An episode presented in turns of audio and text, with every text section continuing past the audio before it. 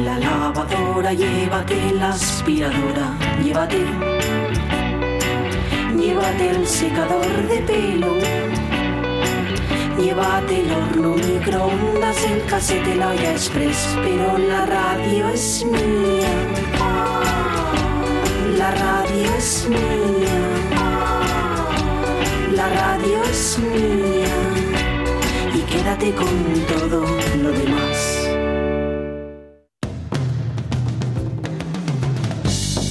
La radio es mía. Pachi Poncela.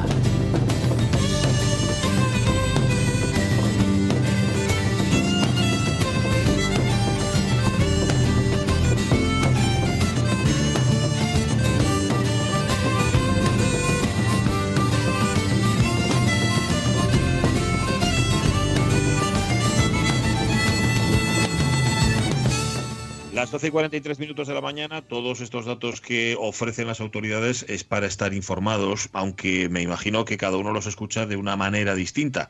La mayoría, la mayoría de los oyentes, está ahí, estoy por apostar, los escucha con, la, con el alma en vilo, con la esperanza de que llegue el anuncio, que no va a llegar todavía, hay que esperar un poquitín, ese anuncio de que ha remitido la crisis y a partir de ahora las cosas cambian, etcétera, etcétera. Mm, no se escuchan, no se escucha igual que se oye, como tantas veces hemos dicho aquí en la radio mía, y justamente este informativo, esta rueda de prensa diaria, tiene un componente mayor de atención por parte de todos nosotros. Mm, a la una, ¿eh? hay otra rueda de prensa. Están eh, informando de, de manera exhaustiva otra cosa es que sea de la manera adecuada, cosa en la que nosotros ni entramos ni salimos, pero aparte de que nos informen, nosotros tenemos que asumir, absorber esa información y a ver qué hacemos con ella. De todo lo que han contado, luego Sonia me dices tu parte a ver cómo lo ves, yo me quedo con lo que ha dicho el ministro Grande Marlasca, eso de que se acabó el momento de las advertencias. Mm. Es decir, a partir de ahora no hay advertencia posible. A partir de ahora habrá sanción en caso de que sea necesario, pero sobre todo es el momento de mm, asumir la responsabilidad, cada uno la suya de lo que hace. A partir de, de ahora ya no valen los paños calientes ni la manga ancha, no, la- no valía ya antes, eh, que conste, pero por si acaso alguien se pensaba que era así, se acabaron las advertencias. A partir de ahora, la cosa más seria todavía, sobre todo para aquellos que no se lo tomaban en serio. Sí, no sé qué sacas tú en limpio de todo esto. Como eso de ir a hacerse botellón eh, tras los árboles porque no nos ven, ¿no? El asunto aquí no es que te vean o no te vean, sino lo que tu propio estómago te dice, tu propia responsabilidad. Y creo que este extra de atención de ojito, ojito que os estamos viendo, por decirlo de alguna forma, eh, es apropiado en el tiempo en el que estamos porque viene el fin de semana y Sí. la tentación se va a hacer aún más grande, sospecho. Sí, seguramente de muchas personas que dicen, vale, vale, pues por semana sí, pero hombre, el fin de semana no me digáis que no vamos a poder. No. Y la el fin cosa- de semana tampoco. la cosa de irse a la casa del pueblo y así ya luego nos quedamos allí porque allí va a estar todo más eh, vamos a estar más cómodos con el pradín la verdad es que eh, entiendo que apetezca pero claro. no es una buena idea Pues no, la verdad es que no. Así que, de verdad, lo que habéis mantenido hasta ahora, seguid en ello. Los que no os hayáis puesto las pilas, id poniéndolas ya, Sí. porque si había algún tipo de manga ancha, esa se acabó. Mira, me- Hablando me, de- dime, resultó dime. muy, muy, vamos, me, me prestó mucho el doodle de Google de hoy. no lo he visto. Subraya la figura de Ignaz Semmelweis, que es un médico que en su momento salvó muchas vidas de parturientas cuando eh, puso, extendió el hecho de que eh, los médicos que asistieran a partos, los médicos, las comadronas, se lavaran las manos. Madre, madre, fíjate tú, ¿eh? Esto Fíjate del- tú, algo tan sencillo, un gesto tan simple como lavarse las manos. Eh, sobre esto aparecen muchos memes. Yo he visto uno que me ha hecho mucha gracia, eh, de un señor, se, se ven unas manos todas escritas, todas escritas, con una grandísima chuleta, y dice, me he lavado tanto las manos que he encontrado la, la chuleta del examen de matemáticas de cuarto de la ESO. Sí, sí, como la amiga de Aitana que encontró el sello de la disco, ¿no? Sí, eso es, eso es. hay muchos memes de este tipo. Bueno, oye, sobre dónde pasar la cuarentena. A ver, no es cuarentena lo que estamos pasando, eh, cuidado. Lo que estamos es en un estado de alarma, en un estado de emergencia que nos obliga a quedarnos en casa. Hay personas que en efecto están pasando una cuarentena, una cuarentena auténtica, por aquello de la sospecha. Mm, eh, hoy preguntábamos a los oyentes en qué casa sí y en qué casa no pasarían su cuarentena. Por ejemplo, Silver BG que nos manda mucho ánimo nos manda muchos abrazos, Hola, dice que en la torre de los Avengers, me imagino que de los Vengadores, ¿no? Estas cosas del cómic que gustan a vosotros los jóvenes. Eso creo. Eh, Bedmove en la casa del lago de la peli de Kenu Reeves, sin lo de las cartitas. Es que esta tampoco la he visto. Ah, sí, sí, sí. Sí, ¿no? Que se dejan cartas en el tiempo a través de un, de un Ah. buzón. Vale, vale, pues nada. Dice que es, es lo que le faltaba a ella para su salud mental. Que echan falta un cachín de prau, un balconín, para aplaudir a gusto a las 8 de la tarde. Que facemos unos equilibrios, dice Mm. Move. Mm, Está bien. Cris Puertas en Manderley. Fíjate, Cris Puertas, que nos leíste, nos leíste el pensamiento. La primera foto que íbamos a poner, al final nos inclinamos por el Hotel Overlook, Sí. un sitio para no pasar una cuarentena ni nada de nada, pero la primera opción que teníamos era Manderley, es decir, la casa de Rebeca, que es la peli favorita de Cris Puertas. Qué buena, qué peliculón. Con esas Mm. verjas que se abren iniciando la historia y que se cierran precisamente con el final de la película. Ramón Ujú. Redondo lo tiene claro, no claritísimo. Yo me lo pasaría en casa de Martin Scorsese y con su colección de cine. La suya es la segunda mayor del mundo, así que me podría perder eternamente en ese lugar. Oye, ni hambre tendría. La segunda mejor del mundo es la de Scorsese, la primera es la tuya, ¿no, Ramón Redondo? Me imagino, a estas alturas. Igual quería Scorsese pasar una temporada en tu casa. Sí, Ah, sí. ver. Ya no puede, ¿eh? Ya no puede porque no se puede viajar ni nada de esto. Oye, Fernando González nos pone, en efecto, Ey, ya que sí. falamos del Arcura Viella y de la Mm. portada de Pink Floyd, hay un disco de Los Berrones que la portada parecía, bueno, te parecía como que creo que es un homenaje. Claro. Mm, De hecho nos pone, es el 7 de Los Berrones y, y, en efecto a través del prisma se filtra la luz blanca y sale un arco iris. Y de casa, dice Fernando, quedaría na de, fi- la- na de Bilbo Fardelón en la comarca. Claro, Bilbo Bor- Bolsón, Bolsu Fardel, Fardel Claro. Fardelón, Bilbo Fardelón. Es verdad, es verdad, claro. No lo había Bueno, entendido, Fernando. Eh, Qué Sí, chuli. vale. Eh, Más Em, cosas, el arco iris que nos manda Pepita, ¿eh? Oh. de todo va a salir bien. Oye, por cierto, mm, eh, me rectifico mi rectificación. ¿Qué fue? Carlos Iglesias sí fue Pepelu, Crispin Klander fue Florentino. Vale, vale, Vale. es que nos lían. Eh, es que nos eh, lían aquí. con tanto personaje. Yo estaría encantada en la casa de Pipi Calzas Largas. ¡Uh! Cristina Fernández con el pequeño tío y el señor Nilsson en el salón, todos ahí tan felices. El que no me apetece mucho y el castillo de Drácula, sobre todo este de la última serie que da mieu recorre, recorreime que me da impresión que no paguen los recibos de la luz, todos los recovecos, escaleres y ventanas pequeñucos, buf, qué angustia. Hasta en el Mm. del Bates Motel estaría mejor.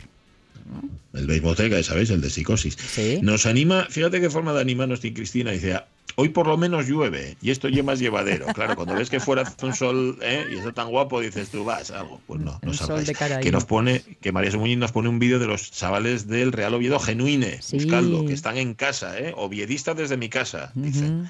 Como tiene que ser. Bueno, Natalie Castañón, mm, me ¿qué dice? gustaría estar en La casa de ya. mi abuelita, ya que estaría Ay. al calor de la cocina de carbón y el susurro del agua del muelle de Gijón encima de Villa tiene su encanto. Hombre, Natalie, no estás mal del todo, ¿eh? Mm, va a No, ser que señor.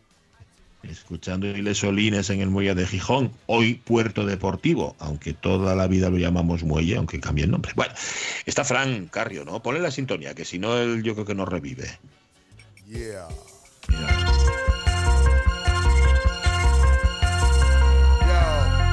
Claro, Ya.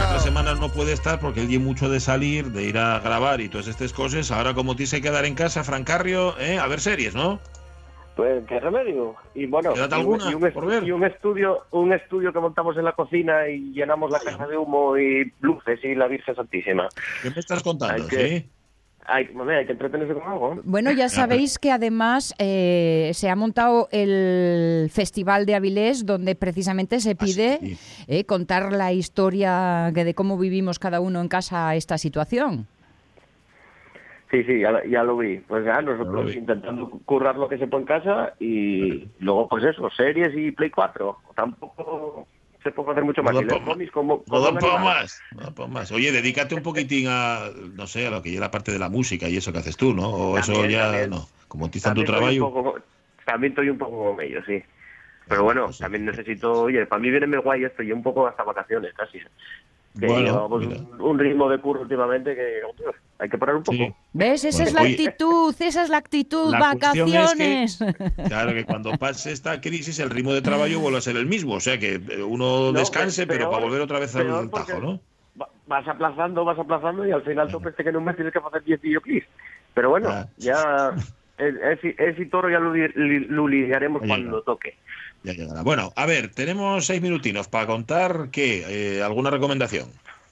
A ver, lo primero, y creo que para estos días así importante, hay como varias opciones para ver cosas gratis.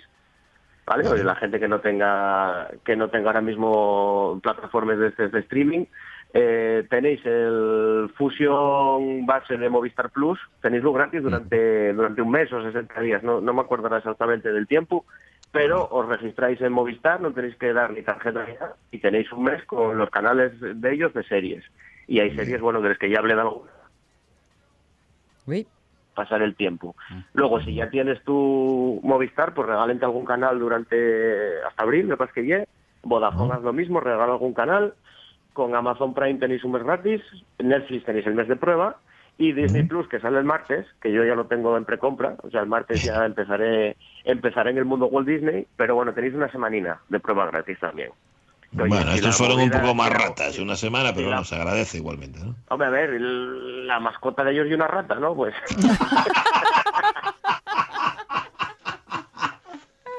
No Bueno, se puede esperar mucho más, tienes razón. eso se llama sinceridad.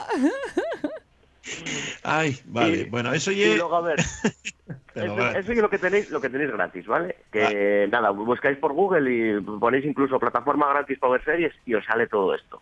Ajá. Y aparte de algunos para ver películas también y tal, bueno, pues hay, hay cosines por ahí.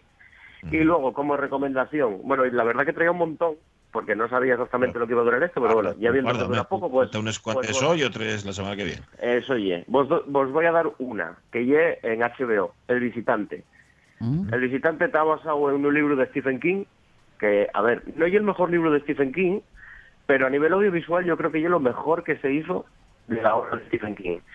Imagináis, vos, y una mezcla de True Detective y las películas del Shyamalan.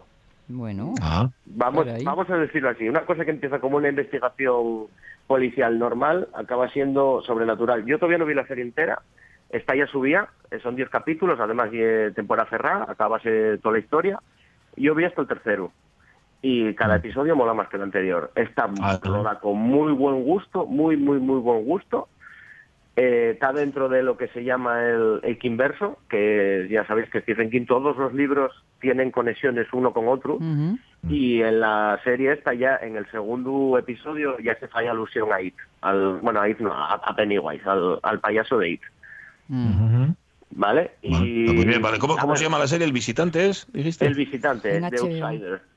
Eh, Vale. Tenéis la en HBO. Yo, de hecho, esta estoy viéndola en español, porque estos días tampoco, con todo lo que estoy leyendo por la mañana, de tarde no me apetece leer más, y estoy Mm. viéndola, y estoy viéndola doblar y no está mal doblar. Vale. Normalmente estas plataformas sí que gasten un poco menos de pasta en doblaje, pero está bueno. Está bastante, está bastante decente el doblaje. Vale, oye, pero sí, mira, me sugiere una pregunta. ¿De verdad que se están gastando poco dinero en doblaje? Sí. Eh, sí, sí, Jo. se está gastando poca pasta, sí. sí. Mm, De hecho, y uno de los problemas que están teniendo estas plataformas aquí, porque en España tenemos muy muy buenos actores de doblaje Hombre. y están tirando de gente novata que va a ser buena dentro de X años, Sí. pero ahora mismo igual necesitaban empezar con cosas un poco más un poco más pequeñas y no con una serie que esté dando millones y millones de, de dólares de beneficios. Ya. Vale. Que, por cierto, Eh, Netflix- esa es la primera, el Netflix- visitante. Otra más, venga. Eh, Netflix va a bajar la calidad ahora un poco, ¿no? Durante este mes ya está cerrado que, que bajen un poco la calidad. Yo miré lo antes y si ya metieron la baja de calidad no se nota. Así que bueno, Eso, pero ¿para qué? cosa. Porque como se hay más tirón para Eso que distribuir mejor. Vale, vale, vale. eso ye, eso ye. Y luego, bueno, traigo como bonus una, una serie que se hizo, una miniserie que se hizo para la televisión también de Stephen King, que además viene muy a con lo que está pasando ahora, que se llama Apocalipsis. Está basada en un libro, en inglés llama The Stance. Aquí creo que la primera edición la tradujeron como La Danza de Muerte, que fue la que leí yo. Son cuatro capítulos de una hora. Esa me imagino que no está en ninguna plataforma, pero me imagino que es muy fácil de bajar. Ujú. para mí como libro de Stephen King y el más guay. Y mm, habla de una epidemia de gripe que se carga al 99% de la población de la Tierra Vaya. y al 99,9% de los perros de la Tierra. Entonces el mundo está sin gente y con gatos. No, sé yo, no sé yo si el momento, ¿eh? También te Ya. digo.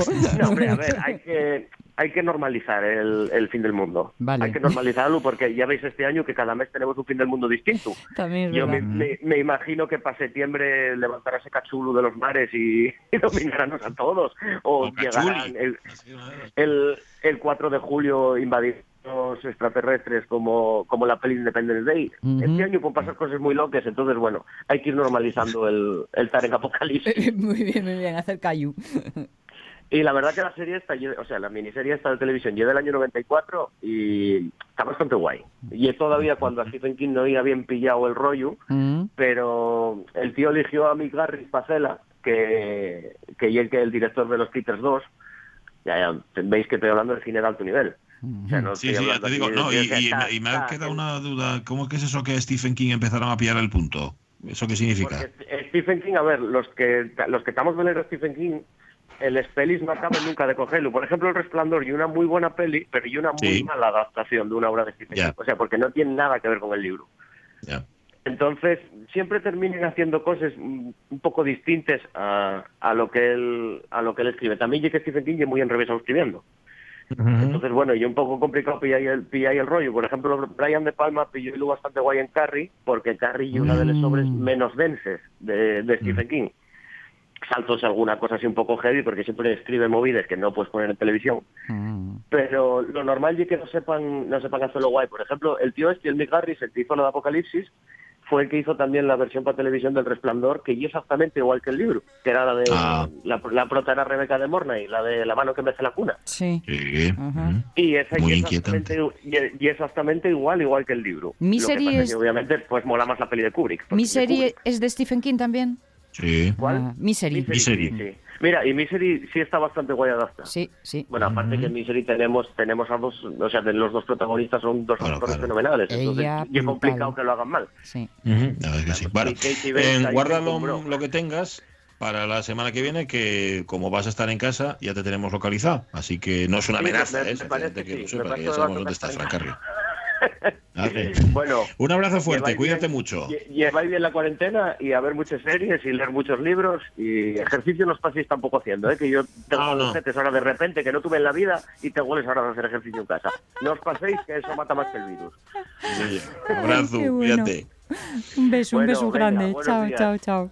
Hasta luego. Avellaneda, primera semana de encierro obligado que hemos cumplido. Nos encontramos el lunes, ¿vale? Como campeones, amigos, un besín para todos. Caunedo, abrazo Jorge Alonso. Nos vamos a la rueda de prensa de, de varios ministros, no solo uno. Cuidaos mucho, quedaos en casa. Adiós.